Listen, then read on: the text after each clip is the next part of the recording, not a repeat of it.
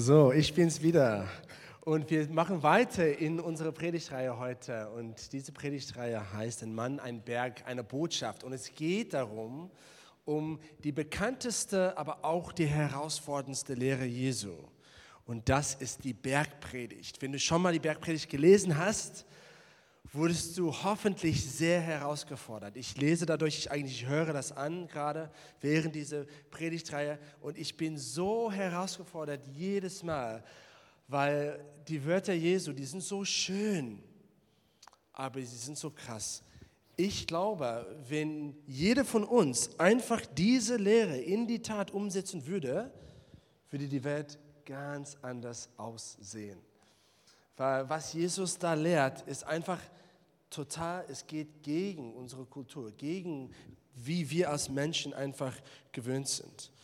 Und der Merkvers für diese Predigtreihe heißt, es ist der, der, der erste äh, Zeile sozusagen aus der, oder der Aussage aus der Bergpredigt. Das heißt, glückselig sind die geistig Armen, denn ihre ist das Reich der Himmel.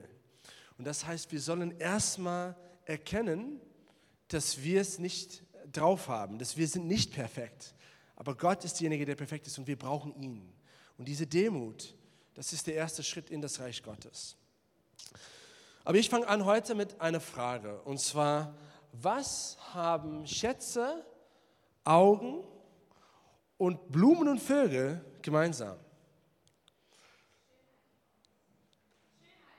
Ja, Schönheit? Ja, ja. Also die haben der, der, der Buchstabe E gemeinsam. Ähm, ja, vielleicht wunderst du dich, was haben sie da gemeinsam?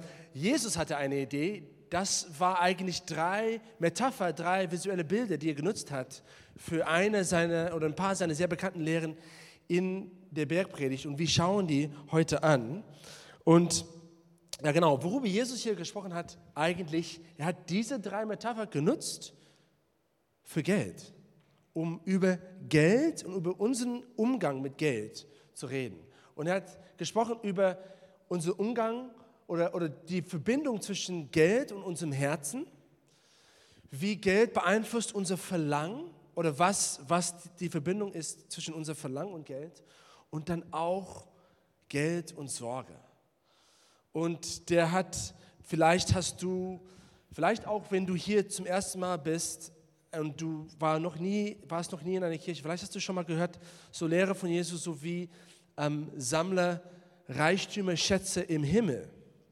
Oder das, das, das Auge ist die Lampe des Körpers. Oder dass wir auf die Vögel und auf die Blumen schauen sollen. Besonders wenn wir besorgt sind über das, was wir essen, zu essen und zu trinken haben werden oder was wir uns anziehen werden. Und die sind die drei Lehren, die wir heute unter die Lupe nehmen. Und die gehen alle, wie gesagt, um das Thema Finanzen und Geld. Und ich finde es eigentlich kein Zufall, also ist in, in einer Art und Weise Zufall, dass, dass, dass wir heute, dass heute das, das Erntedankfest ist. Aber ich glaube, das ist kein Zufall, dass Gott, dass wir feiern dieses Fest von Gott als Versorger und heute total nicht geplant predige ich über Gottes Versorgung. So Gott hat eine Botschaft für uns, für jeden von uns, für dich zum Thema Versorgung. So mach jetzt dein Herz auf, mach deine Ohren auf, zu schauen, was möchte Gott zu dir sagen heute über das sehr, sehr wichtige Thema. Weil bei Geld geht es immer um viel mehr als nur Geld. Geld war eine Jesu Lieblingsthemen. Er hat eigentlich öfters über Geld gesprochen als über fast alles, was er gelehrt hat. Und der, der Grund dafür war, weil bei Geld geht es eigentlich nicht um Geld. Es geht um was viel, viel Tieferes. Und das werden wir heute zusammen anschauen. Aber ich mache mal so eine kurze Umfrage äh, äh, zu, zu, zu, Beginn. Ich war diese Woche in, in, im Bürgeramt. Wir mussten neue Reisepässe für unsere Kinder abholen. Und da im Bürgeramt, im Warteraum, sie ähm, versuchen, die Besucher zu bespaßen oder zu unterhalten, indem sie äh, auf den Bildschirm so interessante Statistiken zeigen und interessante Ergebnisse von Umfragen. Vielleicht warst du neulich in, in dem Bürgeramt, ich glaube, es ist nicht in, in, jedem Bürgeramt. Wo waren wir? Wir waren in äh, Hohenschönhausen. Genau. Und ähm, müssen einen Tagestermin kriegen und dorthin fahren. Und eine Statistik, eine, ein Umfrageergebnis hat, hat mich sehr interessiert. Und das war, äh, die Frage war, ähm, was Deutschen behaupten sollen, die Hauptquelle oder Hauptvermittler von Finanzwissen. So, wer sollte die Hauptquelle von Finanzwissen für uns sein, die Hauptvermittler? Soll es Eltern sein? Soll es Finanzberater sein? Oder soll es die Schule sein? Kurze Umfrage. Keine, keine falschen Antworten. Wer sagt Eltern? Okay, wer sagt Finanzberater? Hm, okay, vielleicht, ähm, ja, sorry, wenn es Finanzberater hier im Raum ist. Ähm, und, und wer sagt Schule? Okay, interessant. Also laut, laut dieser Umfrage da im Bürgeramt war es Schule. Die Leute haben gesagt Schule. Äh, ich, ich hätte auch gesagt Eltern, aber ja, ist interessant. Auf jeden Fall, was... Ähm, wir wissen, ist, dass wenn es um Finanzenwissen geht, aber eher um Finanzweisheit, die Bibel soll wirklich unsere Hauptquelle sein. Besonders wenn es um Weisheit geht bei Finanzen. So, lasst uns in die Bibel eintauchen. Wir sind bei Matthäus 6. Bergpredigt geht Matthäus 5 bis 7. Ja, und ich würde raten, also wirklich empfehlen, dass du das liest während dieser Predigtreihe. Matthäus, das ist ganz am Anfang des Neuen Testaments. Um, und wir werden, ja, du kannst es gerne aufmachen in deiner Bibel, weil, weil du kannst es vor dir haben. Und genau, wir sind jetzt, ah, der, erstmal, der, der Titel meiner Predigt heißt, von der Macht des Geldes befreit. Von der Macht des Geldes befreit. Wie ich gesagt habe, bei Geld geht es immer um mehr als Geld. Und Geld hat eine Macht, zum Guten, zum Schlechten. Geld kann ein großer Quelle von Segen sein. Es kann auch Ketten sein für uns. Und das werden wir auch heute anschauen. Und wir wollen befreit sein, von, auf jeden Fall von der negativen Macht des Geldes, sodass wir da eine Freiheit spüren. Genau, aber Matthäus 6, 19, wir fangen an bei 19 und wir haben erstmal diese erste Absatz, diese erste Lehre von Jesus. Zwei, zwei Lehren, also das ist Nummer eins, die beide sind kurz und dann eine, das dritte ist ein bisschen länger. Genau, okay, ich lese vor. Vers 19. Sammelt euch nicht Schätze hier auf Erde, wo Motte und Wurm sie zerstören und wo Diebe einbrechen und sie stehlen, sondern sammelt euch Schätze im Himmel, wo weder Motte noch Wurm sie zerstören und keine Diebe einbrechen und sie stehlen. Und dann hier, Vers 21, denn wo dein Schatz ist, da ist auch dein Herz. Damals, in der damaligen Zeit, benutzten Leute wenig Banken.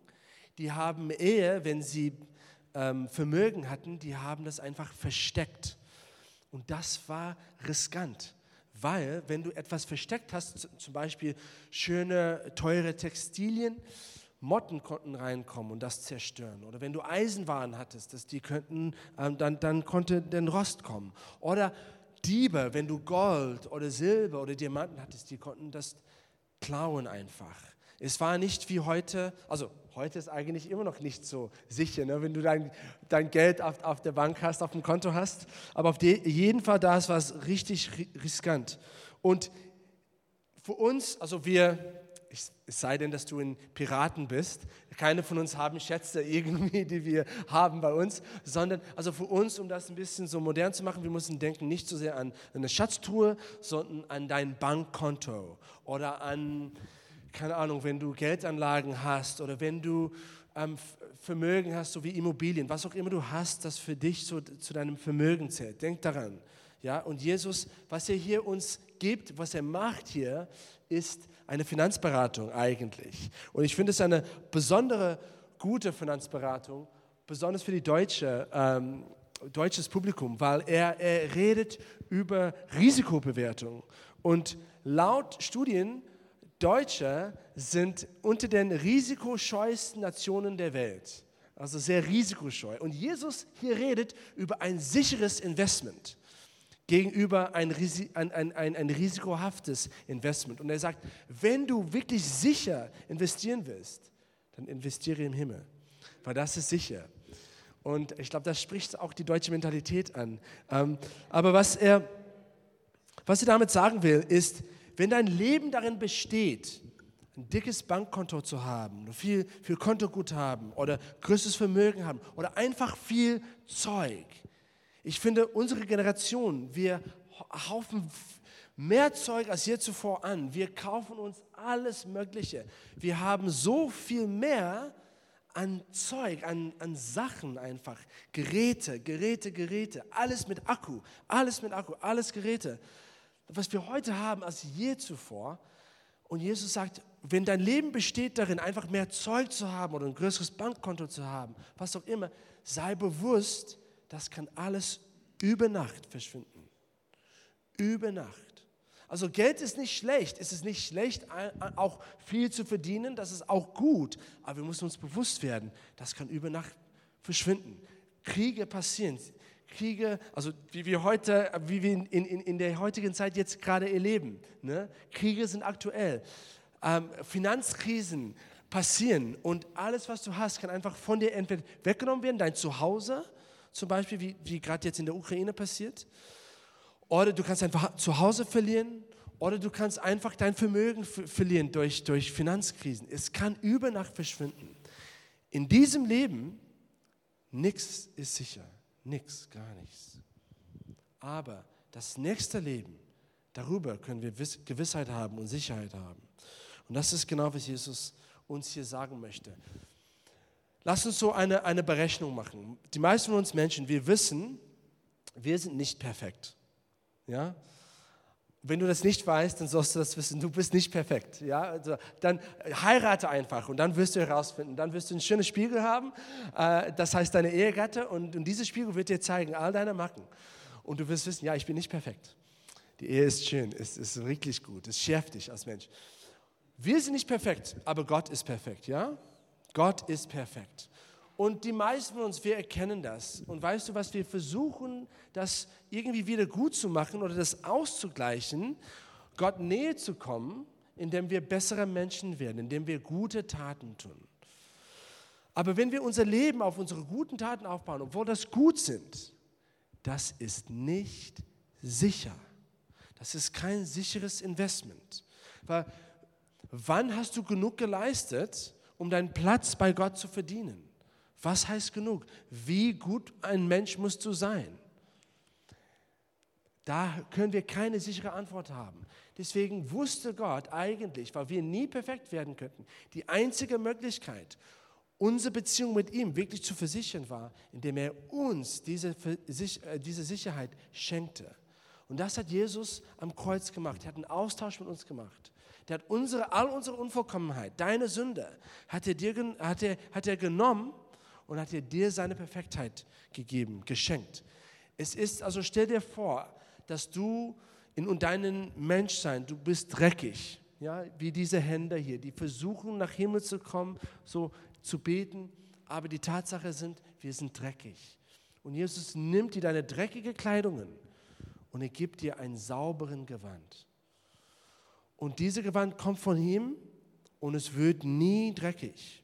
Und wenn Gott dir anschaut, das, was er sieht, ist nicht deine Unvollkommenheit, sondern Jesu Perfektion. Dieser Gewand, diese, dieses Geschenk der Gerechtigkeit, die Gabe der Gerechtigkeit, die Jesus dir schenkt. Und das heißt, Jesus schenkt uns Sicherheit für das nächste Leben, für unsere Beziehung mit Gott, für ewiges Leben, was gerade in diesem Leben anfängt, aber auch im nächsten Leben.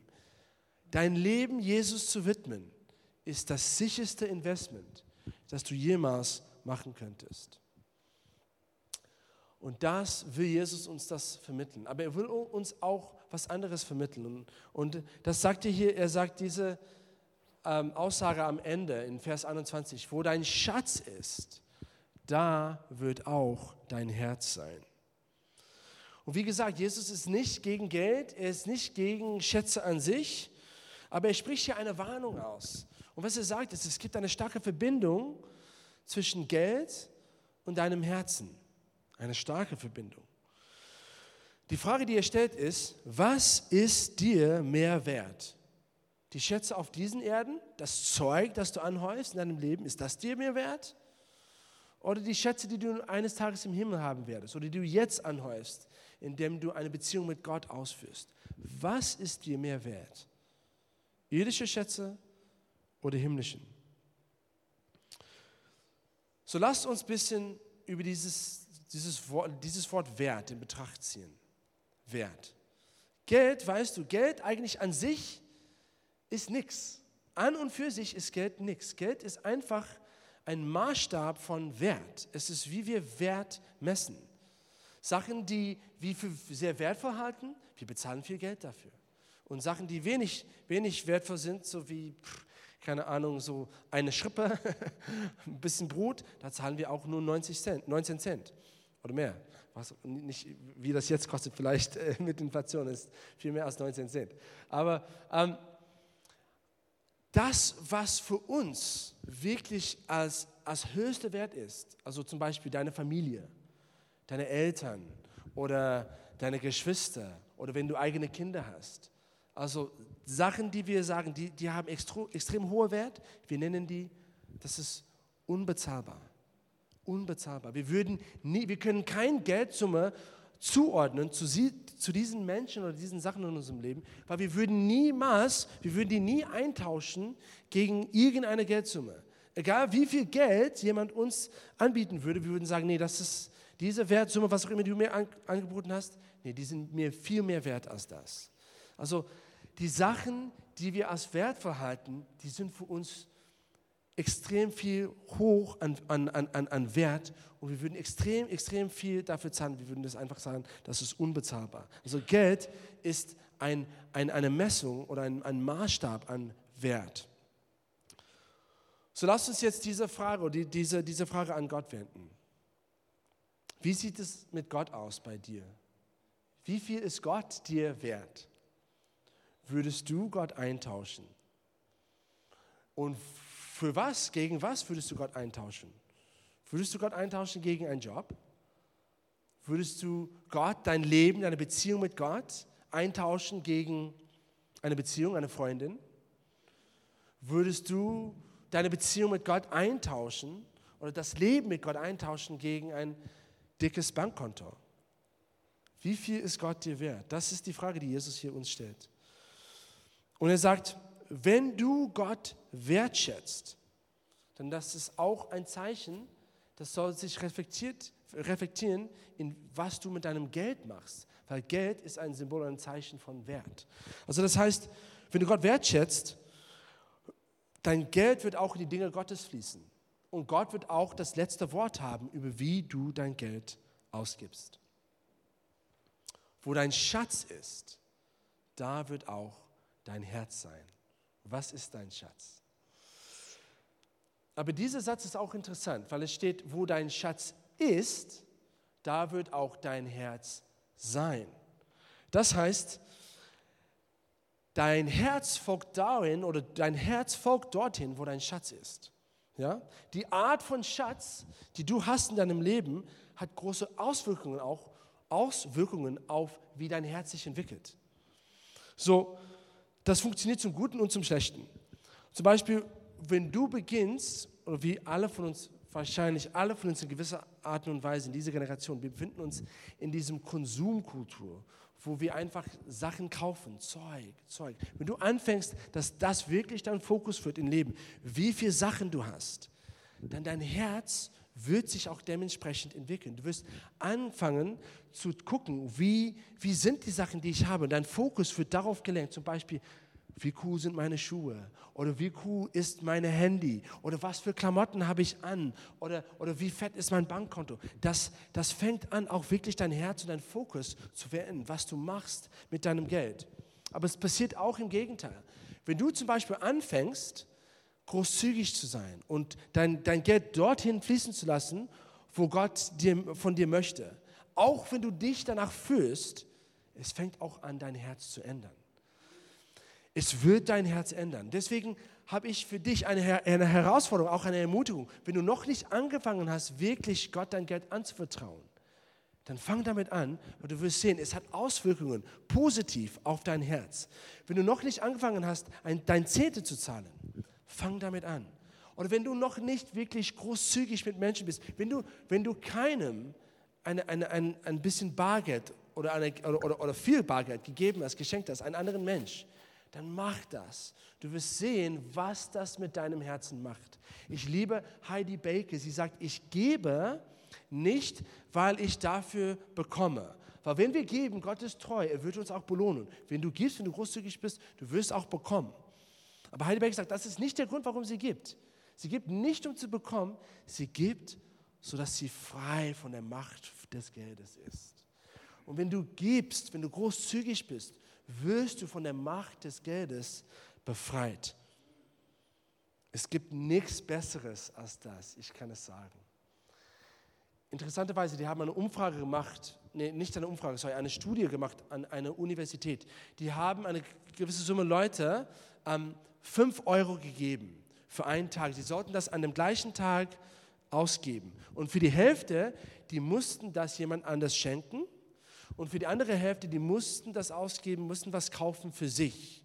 Und dann haben sie am Ende des Tages gefragt, wie glücklich die Leute waren. Die haben die vorher am Tag, ganz am Anfang des Tages gefragt, wie glücklich sie sich schätzen und dann am Ende des Tages nochmal, wie glücklich sie sich schätzen. Und die Hälfte, die das Geld weggegeben haben, waren glücklicher als die Hälfte, die, die sich was Kleines und was Schönes gekauft haben. Also wirklich großzügig zu sein, das ist gut für dein Herz.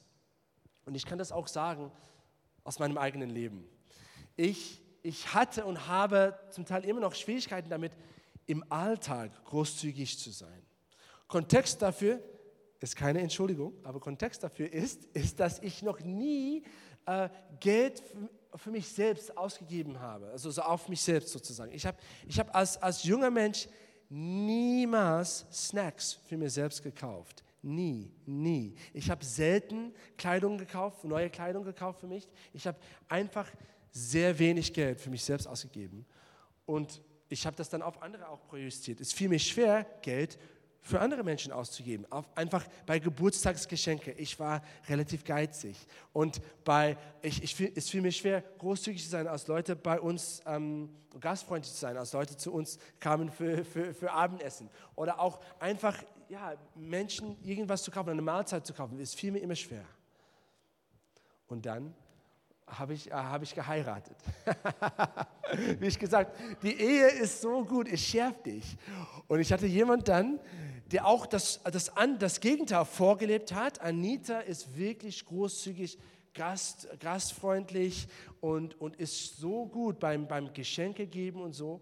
Und, und ich habe ja immer noch heute so, ich, ich habe diese Tendenz, wenn ich jemand was kaufe, dann muss ich mir sagen, Chris, weißt du, das ist, du kannst großzügiger werden. Oder wenn ich einkaufe, wenn Gäste zu uns kommen und ich so, so einen Nachtisch äh, überlege, was ich für einen Nachtisch kaufen werde für unsere Gäste, dann Anita muss mir immer sagen, Chris, du kannst ein bisschen großzügiger sein. Also ich lerne immer noch. Aber weißt du was, auch wenn mein Herz nicht danach fühlt, wenn ich das mache, ich fühle mich großartig danach.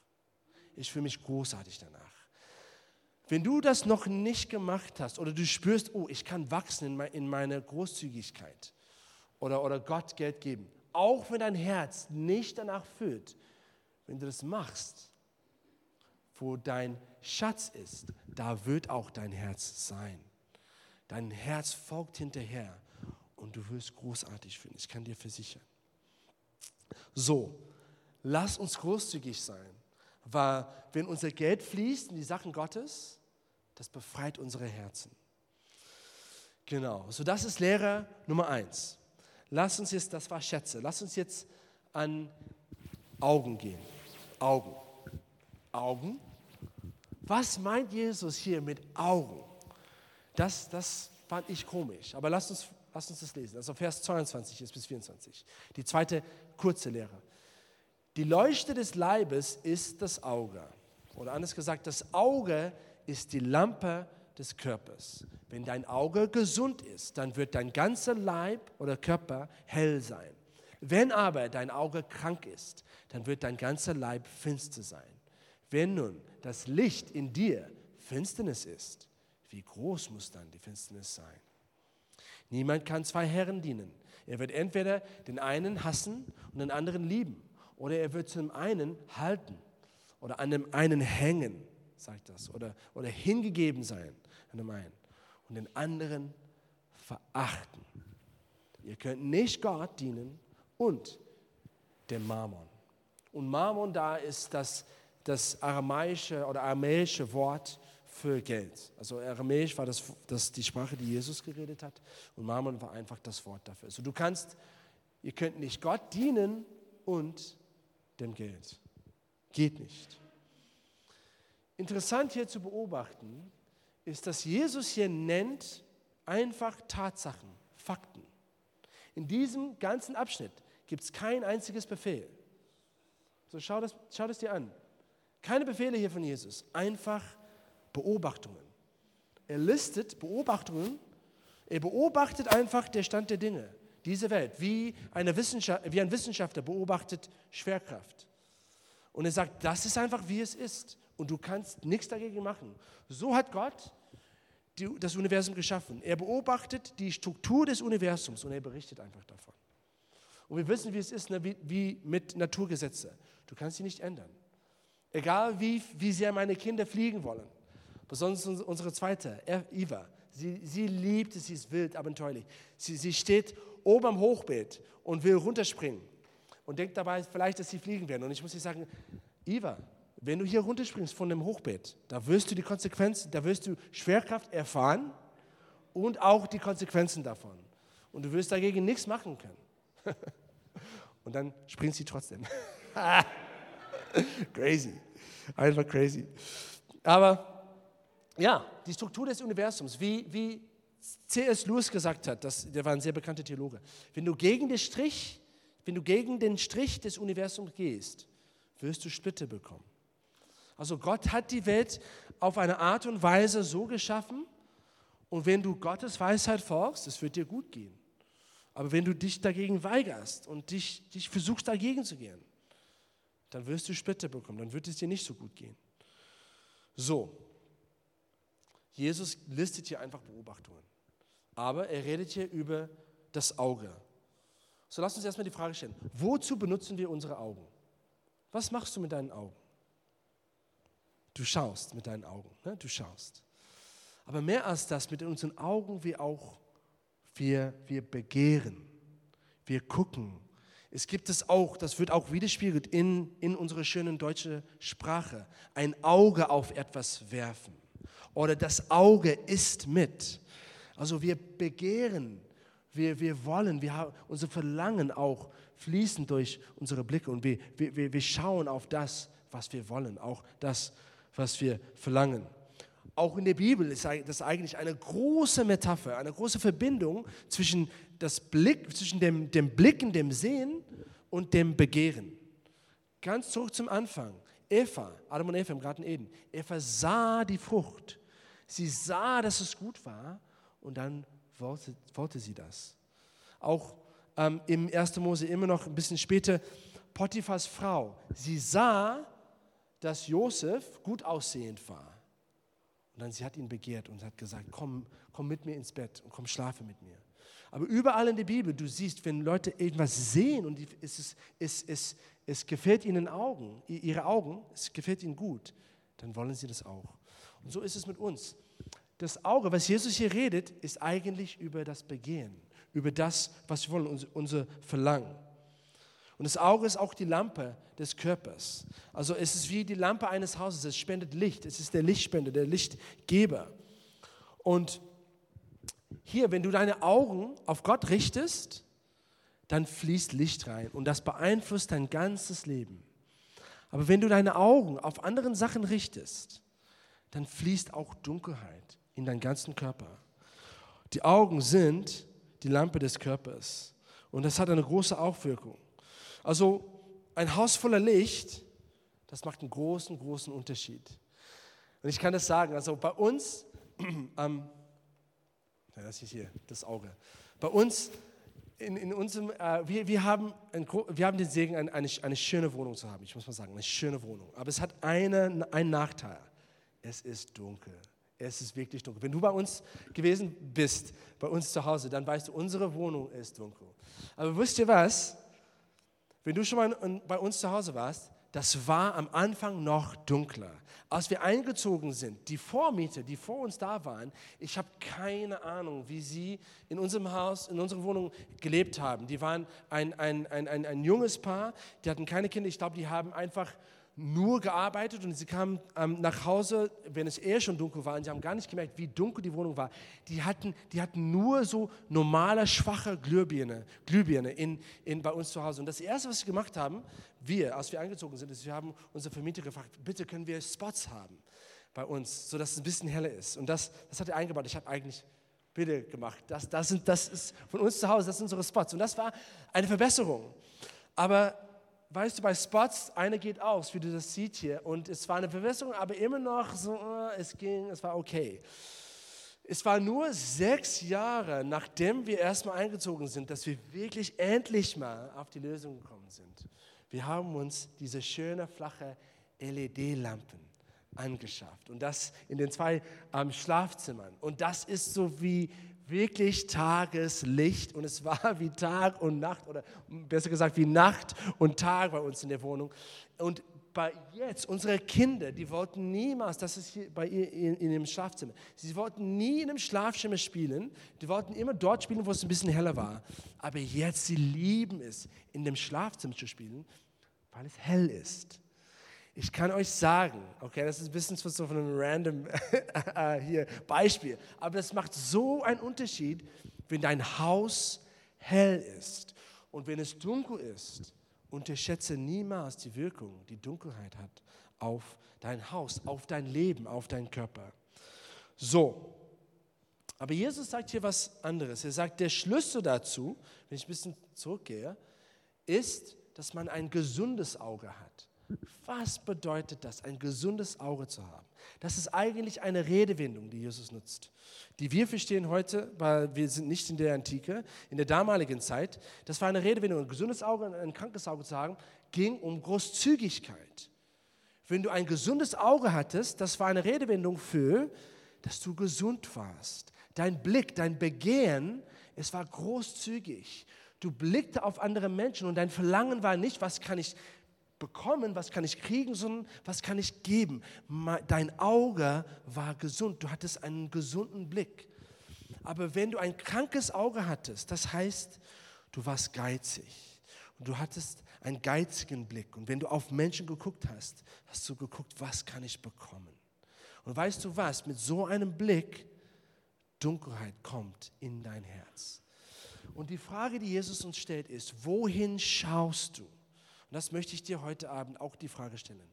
Wohin guckst du und wie schaust du? Hast du einen Wert für Großzügigkeit? Weil weißt du, wenn du großzügig bist, das beeinflusst viel mehr als nur dein Bankkonto. Ich habe gesehen, Menschen, die großzügiger werden, die werden nicht nur großzügig im, im Sinne von Geld, die werden auch großzügig mit ihrer Zeit. Die sind großzügig mit ihrem Lob. Sie sind einfach Menschen, die vom Herzen großzügig sind. Und weißt du was?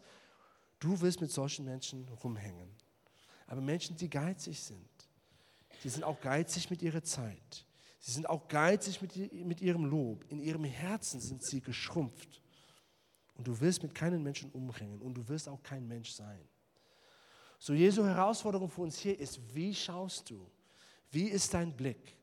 Bist du großzügig? Weil das hat große Auswirkungen nicht nur auf dein Bankkonto. Wie gesagt, Geld geht es um viel mehr als nur Geld. Genau. Und dann Jesus sagt hier, du kannst nicht zwei Herren dienen.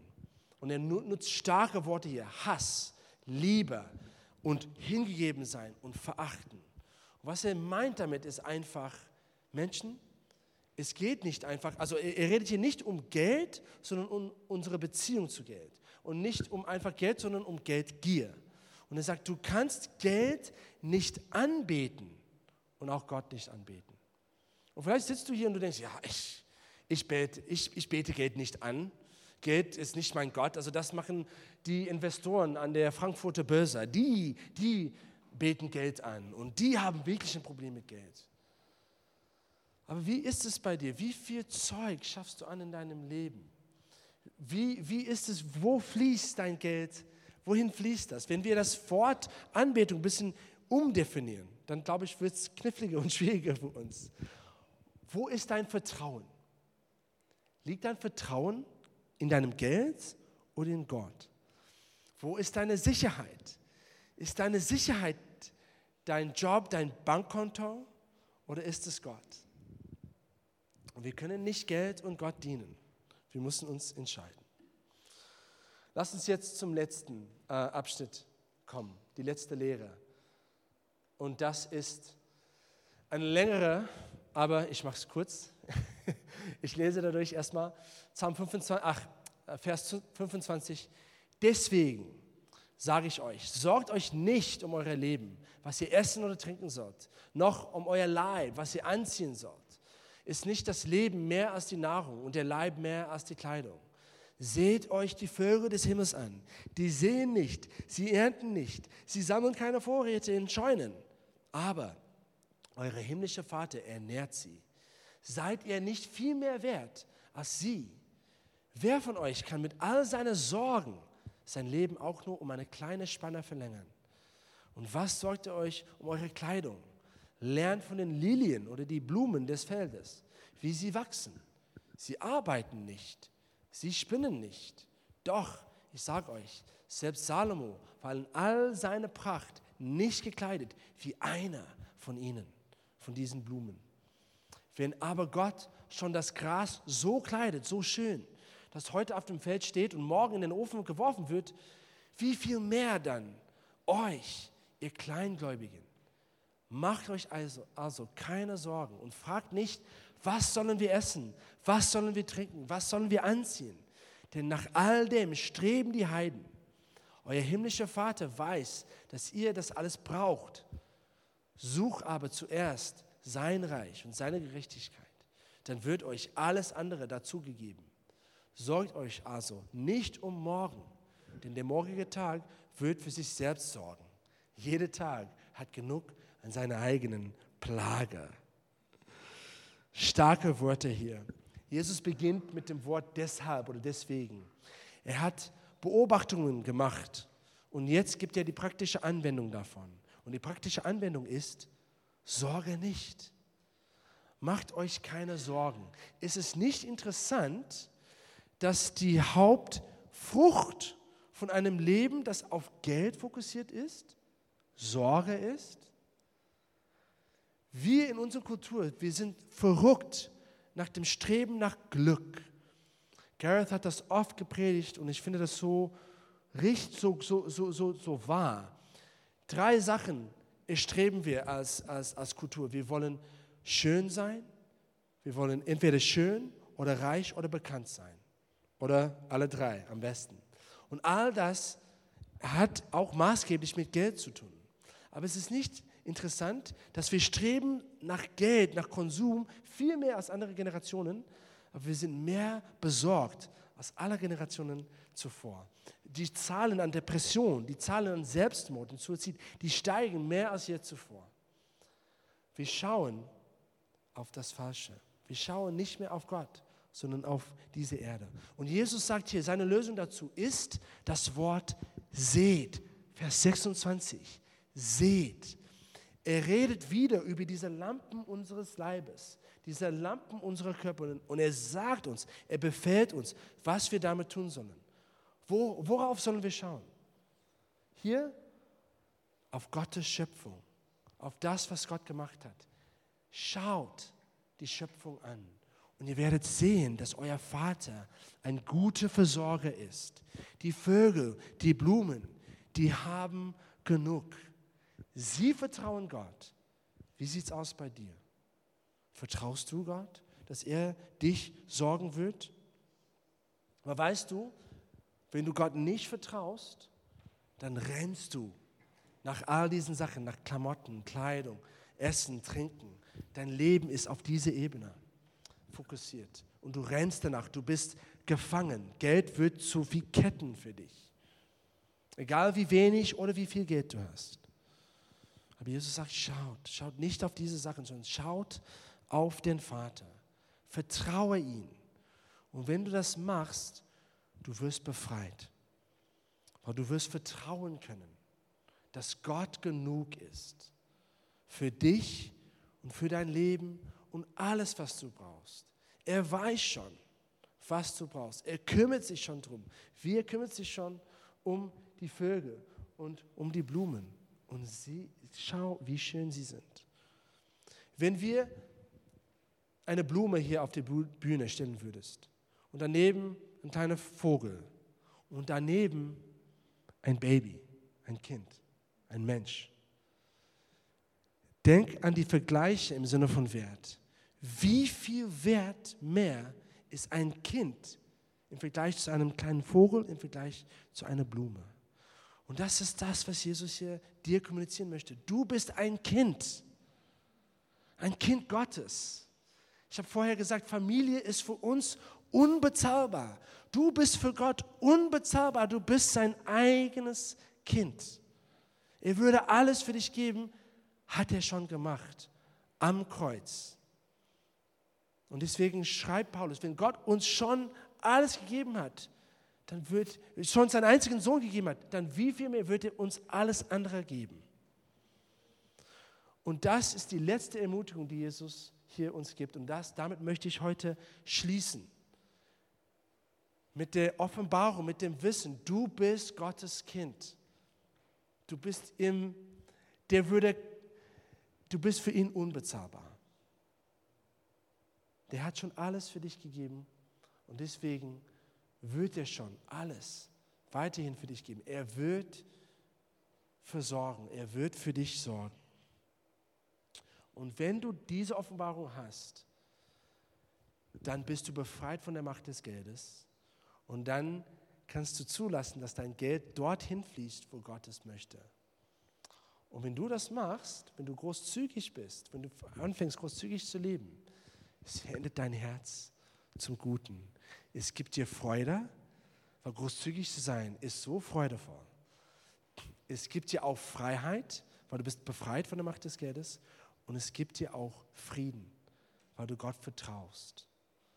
Also Freiheit, Freude oder Glück und Frieden, die werden uns zuteil, wenn unser Hauptanliegen Gott und nicht das Geld ist.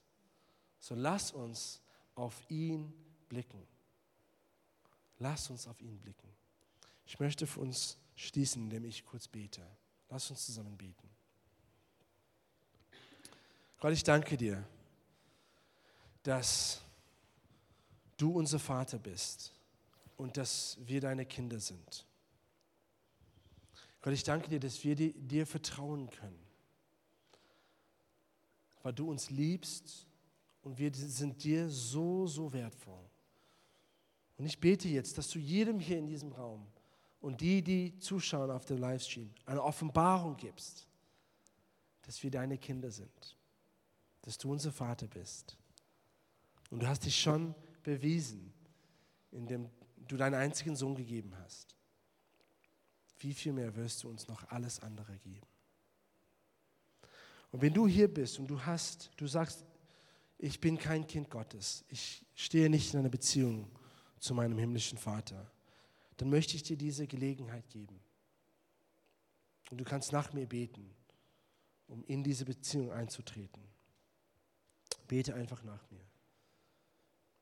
Jesus, ich bekenne, dass ich ein Sünde bin und dass ich getrennt von dir gelebt habe. Aber heute treffe ich die Entscheidung, wieder nach Hause zu kommen. Vater, ich möchte bei dir zu Hause leben. Jesus, ich akzeptiere das Opfer, das du am Kreuz für mich gemacht hast, gebracht hast. Ich bitte dich um Vergebung für meine Sünden und ich entscheide mich jetzt, dir nachzufolgen. Dass du mein Herr bist und mein Retter bist. Und von nun an lebe ich Haus meines Vaters. Amen. Amen.